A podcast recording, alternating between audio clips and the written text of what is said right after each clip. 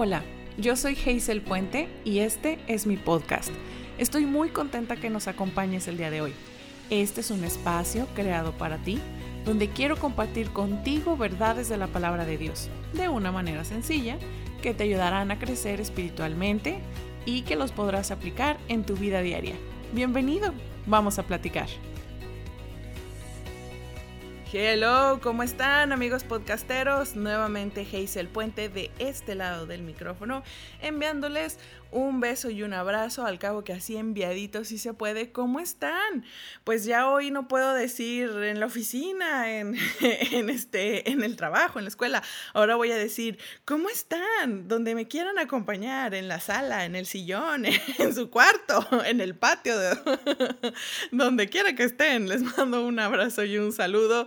De verdad, espero que sí se encuentren en sus casas muy resguardaditos y tomando sus precauciones y obviamente confiando en el Señor que todo va a estar bien. Pero bueno, les envío un saludo en cualquier parte de su casa donde estén. y bueno, un abrazo. Este, y bueno, ¿qué les puedo decir? Eh, les platico que pues Tavo y yo, al igual que ustedes, yo creo, estamos tratando de, de pues pasar este tiempo, de, de, de, ir poco a poco como procesando este nuevo estilo de vida. Estamos este, pues agradecidos con el Señor, la verdad es que no nos falta nada, pero igual este, en nuestro corazón ha aumentado el deseo de estudiar la palabra, el deseo de orar, el deseo de, de tener devocional y bueno, hemos estado aprovechando el tiempo para ah, crecer espiritualmente y pues obviamente para sacar adelante nuestro trabajo y nuestras responsabilidades habituales, ¿verdad? Pero este es muy bonito porque en el trabajo estoy yo conectada a vía remota con mi trabajo y, y está bien divertido porque pues Mauro me interrumpe cada 10 minutos, ¿verdad? Entonces estoy yo acá tratando de enviar un documento, de hacer algo y Mauro, ta, ta, ta, ta, y ya lo volteo a ver y juguete. Digo, no dice juguete, pero me enseña uno, ¿verdad? Y luego, ta, ta, ta, ta, baba ta, ta, ta, plátano, ta, ta, ta, y ahí está, ¿verdad? Y en una de esas, ta, ta, ta, ta, me mira mamá, me voy a caer de la escalera. Y yo, ¡ah! Corro y, y trato de detenerlo, Otavo corre y tratamos de detenerlo. Y este, y ahí andamos pidiéndole al Señor los, este, los reflejos de Spider-Man para que no se nos caiga el bebé, pero bueno, así estamos procesando este, este nuevo tiempo. Este, y bueno, yo espero en el Señor que estés siendo muy sabio de cómo organizar tu tiempo, porque la verdad es que la tentación de estar viendo la Netflix, de estar viendo la tele, la computadora, lo que tengas ahí enfrente, es, es muy grande. Entonces, eh, te sugiero si es que no lo has hecho, porque yo sé que hay mucha gente disciplinada y organizada, pero hay mucha otra que batalla. Entonces te sugiero que hagas un horario, eso fue lo que yo hice. La verdad, te confieso que no lo sigo al pie de la letra, pero al menos me da una idea de lo que quiero lograr durante mi día y no siempre lo logro, insisto, pero por lo menos sí logro mantenerme pues activa, hacer un poco de ejercicio, tener tiempo para devocional, tener mi tiempo para trabajar y obviamente también hay tiempo para descansar y lo demás y poder leer un libro que te gusta o algo así. Por cierto, hablando de libros, pues aprovechando que estamos todos encerraditos, digo, ahorita voy a empezar con el tema, ¿verdad? No me lo voy a pasar platicando aquí media hora, aunque bueno, saben que me encanta, pero bueno. Hablando de libros, quería aprovechar este espacio porque pues una buena manera de, aprovechar el tiempo es leer libros que te edifican y te voy a compartir uno de los libros que si alguien me pregunta, ¿qué libro puedo leer? A mí me, me encanta leer y uno de los libros que yo te puedo recomendar fue un libro que leí desde el 2010, o sea, fíjate ya literalmente hace 10 años, por lo que veo, me lo regalé a mí misma. Digo, estoy viendo aquí la portada del libro y este libro se llama El hombre celestial. Este libro es la historia verídica de un cristiano chino llamado el hermano Yun. sí, es que los chinos están de moda, ¿verdad? Tutu, era el chiste. Entonces, por eso te tengo que recomendar este, este libro. Y sabes qué es lo padre, tipo, sí es un libro que está gordo, pero bueno, trae fotos en medio para tu consuelo. Y lo más, más padre es que es la historia de un hombre. Eh, fíjate, te voy a leer. Dice, esta es la historia heroica e inspiradora de un cristiano radical de las casas de iglesia en China. Este libro es como si se leyera una versión moderna del libro de los hechos prepárense para que le anime desde lo más hondo, así como a despertar con crudeza. Es una lectura obligada para las iglesias dormidas de Occidente. Este es el comentario, bueno, parte del comentario que viene en la contraportada del libro. De verdad, si tú eres así como que, no sé, me gustó el sinsajo, me gustó, o esos libros de aventuras o novelas, o, si te gustan como los libros que cuentan historias, este libro es para ti.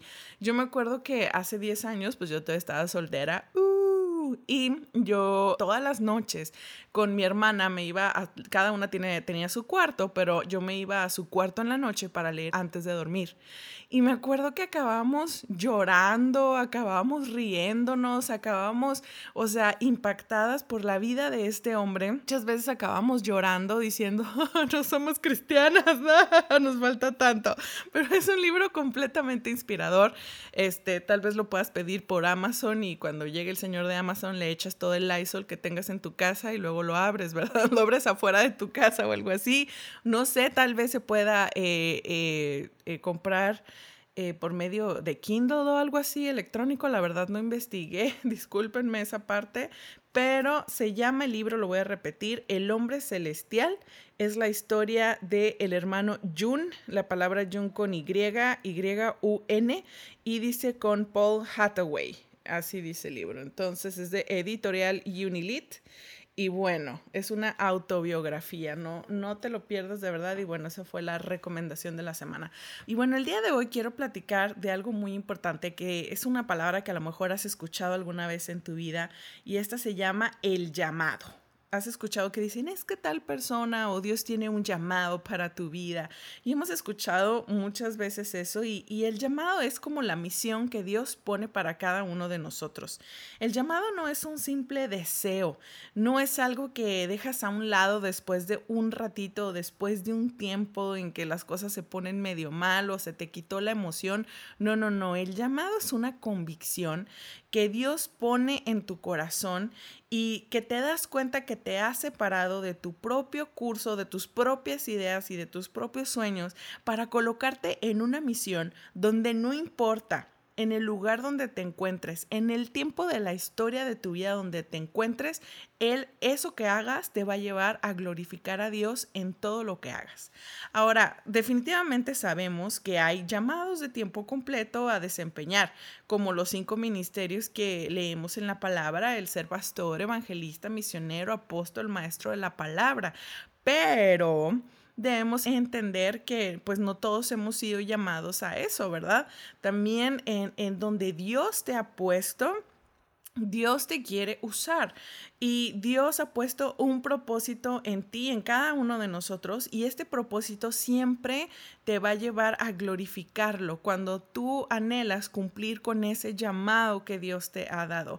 Y ya seas un psicólogo, una psicóloga, un arquitecto, un médico, músico, ingeniero, empresario, qué sé yo, lo que Dios te ponga a hacer, a ser una maestra, un maestro, lo que Dios te ponga a hacer en tu profesión, Dios te va a llamar a glorificar su nombre donde quiera que estés. Ahora, quiero platicar de un personaje que a mí me encanta y, y este personaje es un personaje de la Biblia que ha llamado mi atención en los últimos días, ya que como les comentaba que en mi devocional he estado estudiando estudiando el libro de los Hechos, que por cierto es uno de mis libros favoritos de la Biblia.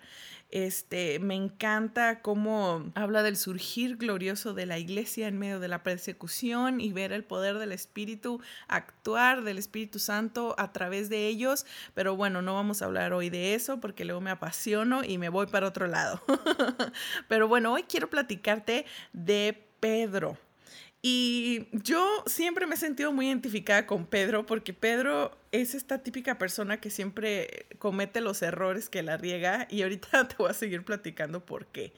Y cuando lees en la Biblia la verdad y, y, empiezas a atravesar los evangelios y empiezas a leer Mateo, Marcos, Lucas, Juan, te empiezas a dar cuenta que Pedro es ese discípulo por el que yo creo que si fuera ese chavo del grupo de jóvenes, honestamente tú no darías ni tres pesos por él.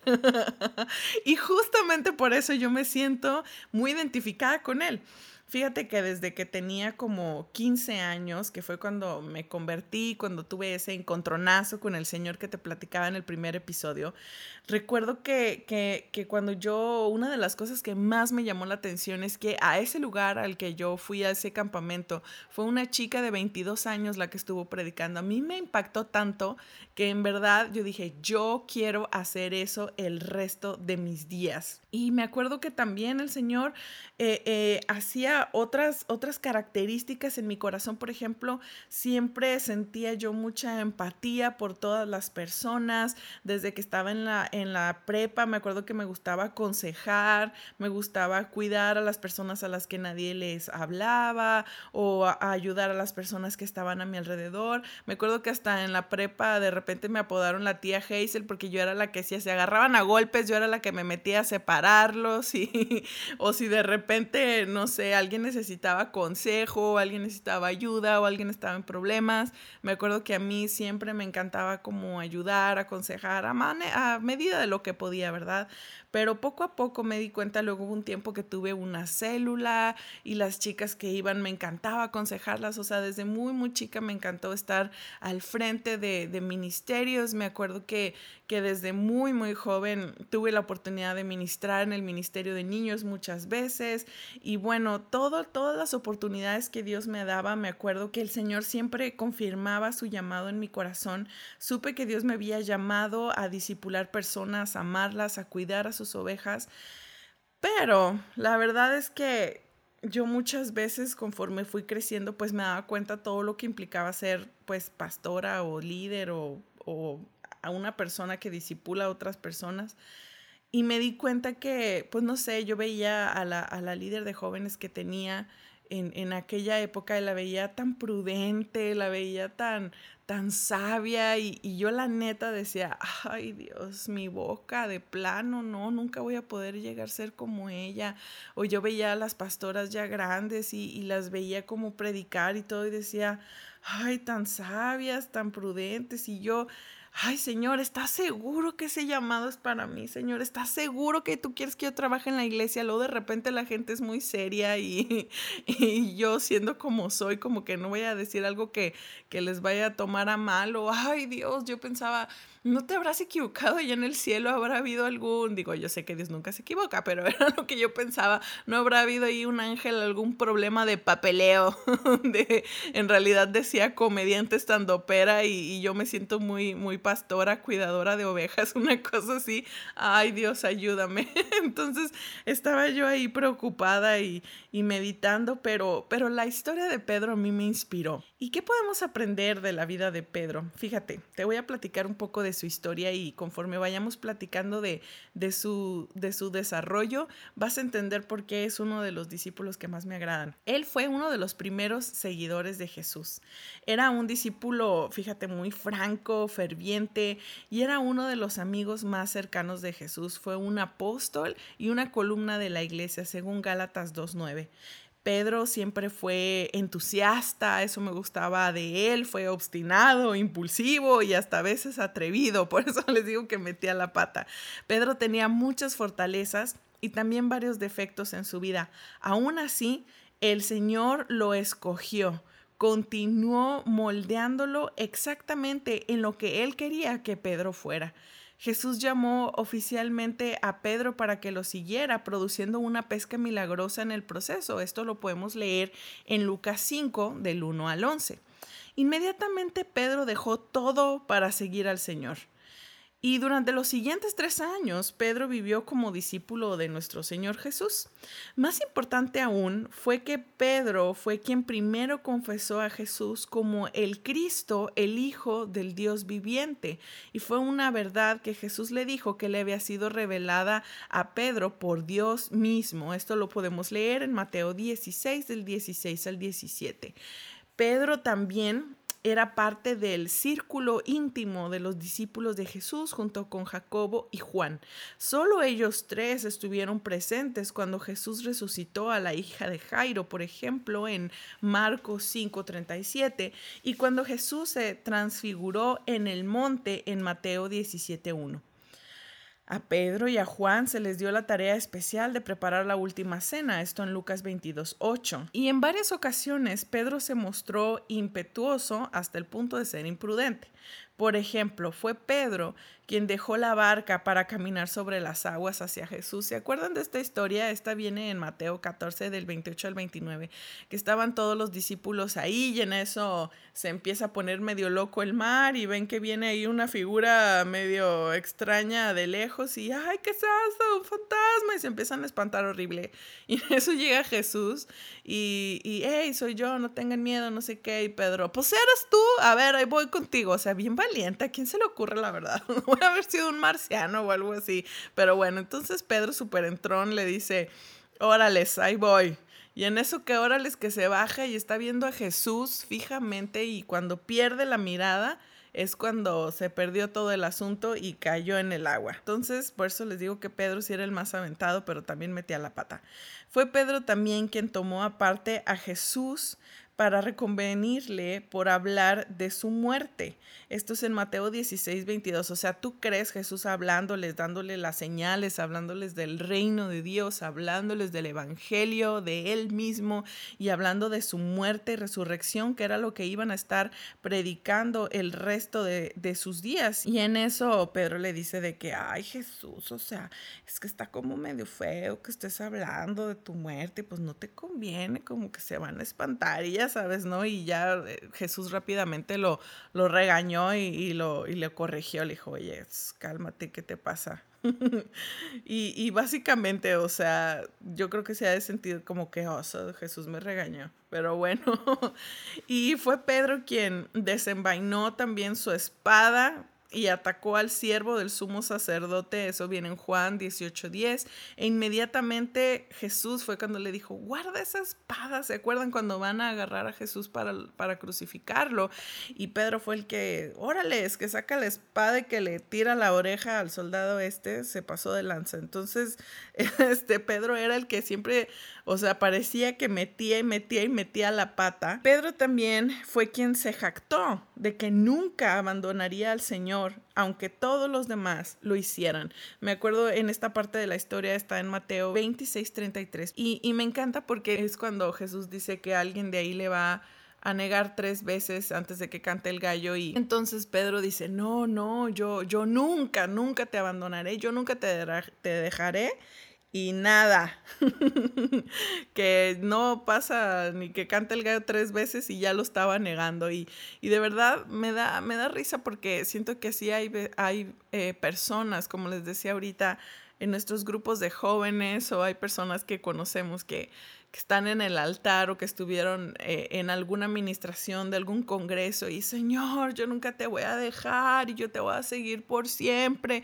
Y un año después a estas personas las ves como que nada que ver o las ves en otro rollo y tú dices, ay no. Y entonces cuando veo esto que que Pedro así, o sea, negó a Jesús tres veces, ya me imagino también yo a los discípulos, no sé, digo, ya después de que pasó la crucifixión y todo, y cuando se empezaron, ya que había pasado como todo el alboroto y se empezaron a juntar de nuevo en las casas y ya me imagino ahí, no sé, Tomás y, y Juan y los que estaban ahí juntándose otra vez ahí medio escondidas antes de que, de que se les apareciera Jesús. Oye, ¿te enteraste que Pedro según él hace. ¿Te acuerdas cuando estábamos en la cena? Hace, yo no te voy a negar nunca. Y Sopas Perico. Sopas Perico le negó tres, me dijo una señora del mercado y el Tomás, ¿cómo crees, Juan? Sí, estaban echándose el chal los discípulos y la verdad es que es por eso yo te comentaba, bueno, eso no dice en la Biblia, ¿verdad? Esa es la nueva versión Hazel Internacional. yo me lo imagino que así hasta se echaban el, el chisme los discípulos y Pedro era esta típica persona que estaba de repente en la boca de todos porque hacía cada cosa, pero a través de todos estos altibajos de Pedro, el Señor Jesús siguió siendo su amoroso Señor y fiel guía. Y ahí es donde vuelvo a decir esta frase que me encanta, Él es fiel y nosotros no.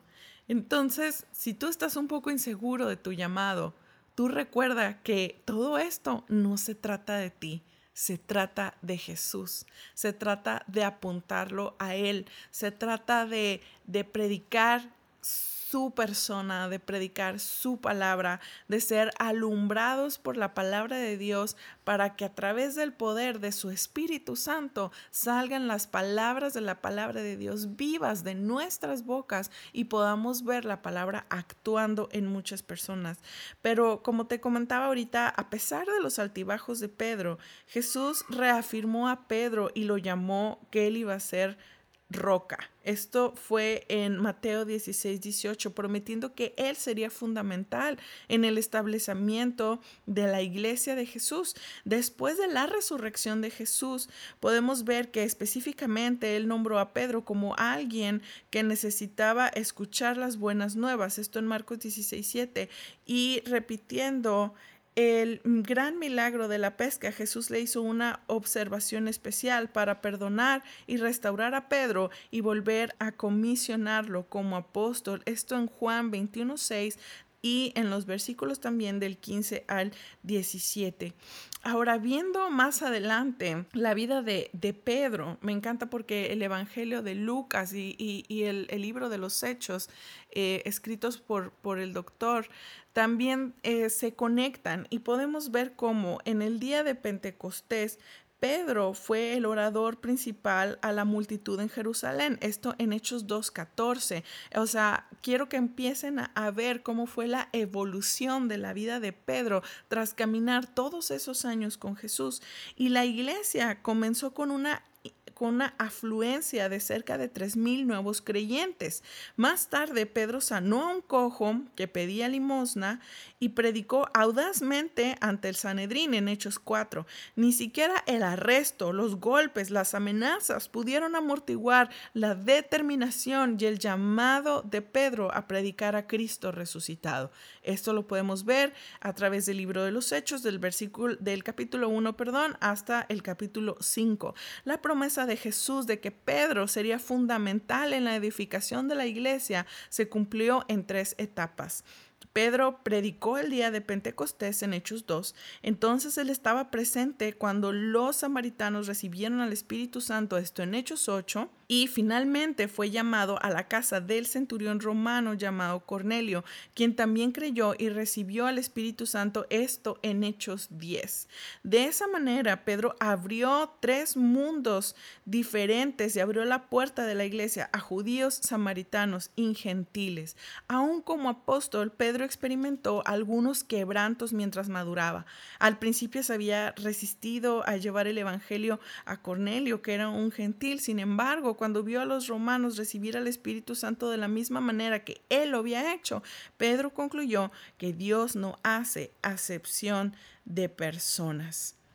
Después de esto, Pedro defendió enérgicamente la posición de los gentiles como creyentes y se mantuvo firme en que no necesitaba conformarse con la ley judía. Y algo que me impacta es que Pedro fue alguien que terminó muriendo como mártir y entregando su vida a Jesús. Así es que también de Pedro podemos aprender que no te dejes engañar, que aunque parezca que alguien se alejó de Jesús, o si tú eres esa persona que se ha alejado de Jesús, que a lo mejor en algún punto de tu vida hiciste promesas, pero que hasta ahora de pronto te has desviado y no las has cumplido, regresa a buscar al Señor, regresa a caminar en el llamado que el Señor te ha dado y que tú puedes cumplir hasta el final de tus días. Ahora, otra cosa, ¿qué es lo que aprendemos acerca de la vida de Pedro, cuáles fueron los mensajes que Jesús nos deja a través de la vida de Pedro. Y es que Jesús perdona la infidelidad. Después de haberse jactado de su fidelidad, ¿se acuerdan lo que dijo? Pedro negó al Señor tres veces, pero Jesús amorosamente restauró a Pedro al servicio. Pedro fue un fracaso anterior, pero con Jesús el fracaso no es el fin. Y esto viene lo que les decía hace ratito en 2 Timoteo 2:13, si fuéramos infieles, Él permanece fiel, Él no puede negarse a sí mismo. Esto se trata de Jesús. ¿Qué otra cosa aprendemos de Jesús a través de la vida de Pedro? Que Jesús pacientemente enseña. Entonces, aquella niña de 15 años que el Señor llevaba en un proceso no es la misma de ahorita que ya tengo mis 30 años y yo espero que el Señor me siga, tenga misericordia de mí, siga trabajando conmigo y tenga misericordia de ti y siga trabajando contigo y no vas a ser el mismo en los siguientes años. Recuerda que estás en un proceso. Entonces Jesús pacientemente nos enseña una y otra vez, Pedro necesitó corrección y el Señor la dio con paciencia, firmeza y amor. El maestro busca estudiantes dispuestos para aprender. Esto viene en el Salmo 32.8 y dice, te haré entender y te enseñaré el camino en que debes andar. Otra que aprendemos de Jesús a través de la vida de Pedro es que Jesús nos ve como Él quiere que seamos. Y algo que yo siempre he admirado de Tavo y, y, para todos los que trabajan con adolescentes, quiero decirles algo, mucha gente nos dice, ay, pero qué difícil trabajar con los adolescentes, son bien rebeldes, no sé qué, bla, bla, bla. La verdad es que el Ministerio de Adolescentes es un ministerio que te activa la fe, porque muchas veces tú ves, gente dirá, no, pues es que es un niño rebelde, no, pues es que no bueno para nada, o no, o sea, mucha gente ve muchas cosas, pero cuando tú trabajas en el Ministerio de Adolescentes, tú ves en ellos lo que Dios ve en ellos, no lo que tus ojos inmediatos ven. Y eso es lo que nos enseña que Jesús nos ve como Él quiere que seamos. La primera vez que se encontraron, Jesús llamó a Simón Pedro. El pescador, imprudente, áspero, era a los ojos de Jesús ya una roca firme y fiel. El que comenzó en nosotros la buena obra la perfeccionará hasta el fin del día de Jesucristo. Esto viene en Filipenses 1:6. Así es que esa es nuestra confianza, que es la obra de Jesús. No son tus sueños, no son tus anhelos. Asegúrate que estés caminando en la voluntad y el llamado de Dios. Y por último, que Jesús usa héroes insólitos, usa el que nadie se esperaba usa ese Clark Kent que nadie cree para hacerlo un Superman. Pedro era un pescador de Galilea, pero Jesús lo llamó a ser un pescador de hombres, debido a que Pedro estaba dispuesto a dejar todo lo que tenía para seguir a Jesús. Dios lo usó de muchas formas. Mientras Pedro predicaba, la gente se asombraba de su audacia porque era sin letras y era un hombre sin estudios. Pero entonces se dieron cuenta de que Pedro había estado con Jesús. Estar con Jesús, queridos amigos, hace toda la diferencia.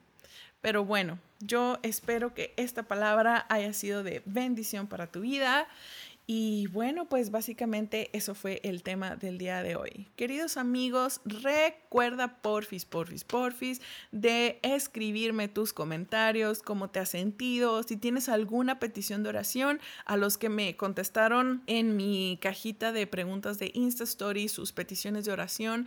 Créanme que tengo sus oraciones en mi corazón, estoy orando por ustedes, por su familia y, y cualquiera que tenga más peticiones, por favor, escríbanme. Saben estoy para servirles, que los quiero mucho y ayúdenme a compartir.